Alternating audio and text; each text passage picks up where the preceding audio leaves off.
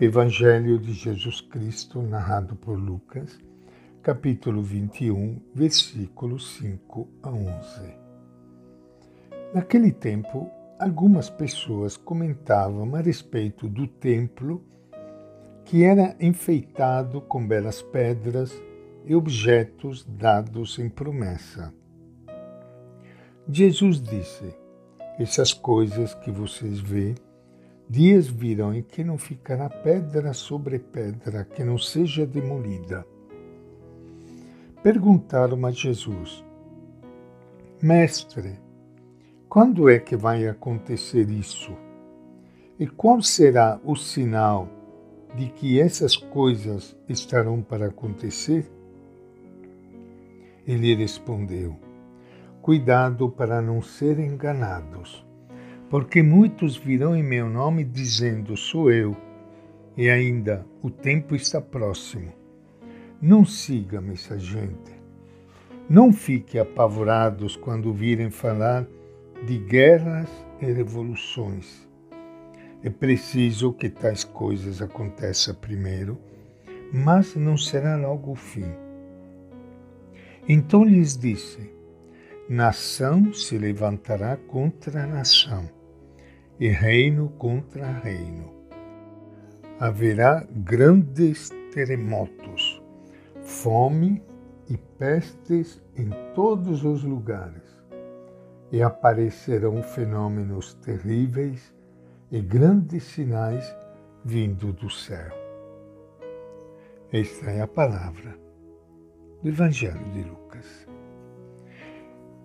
Iniciando hoje mais um encontro com o Evangelho de Jesus, quero saudar e cumprimentar a todos vocês, ouvintes, meus amigos, amigas, irmãos e irmãs queridas.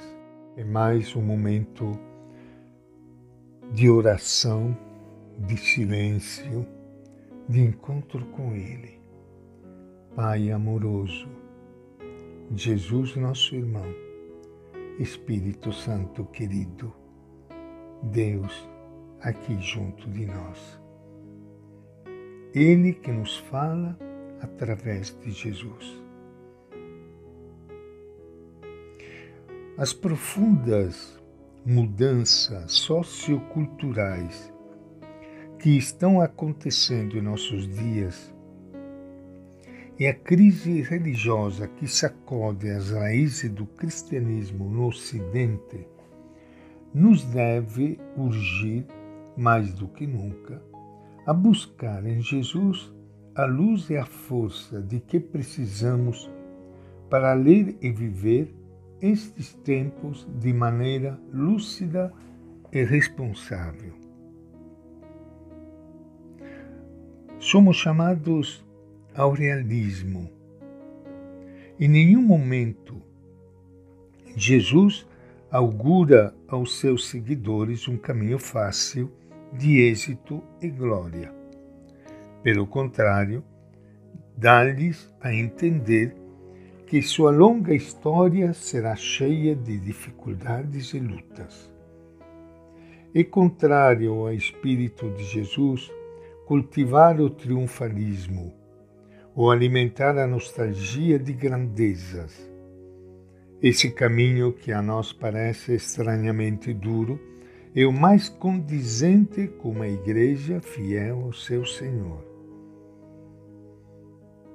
A palavra nos chama a dizer não à ingenuidade.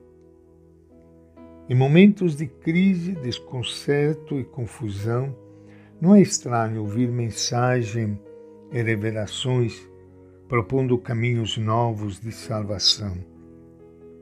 Estas são as instruções de Jesus.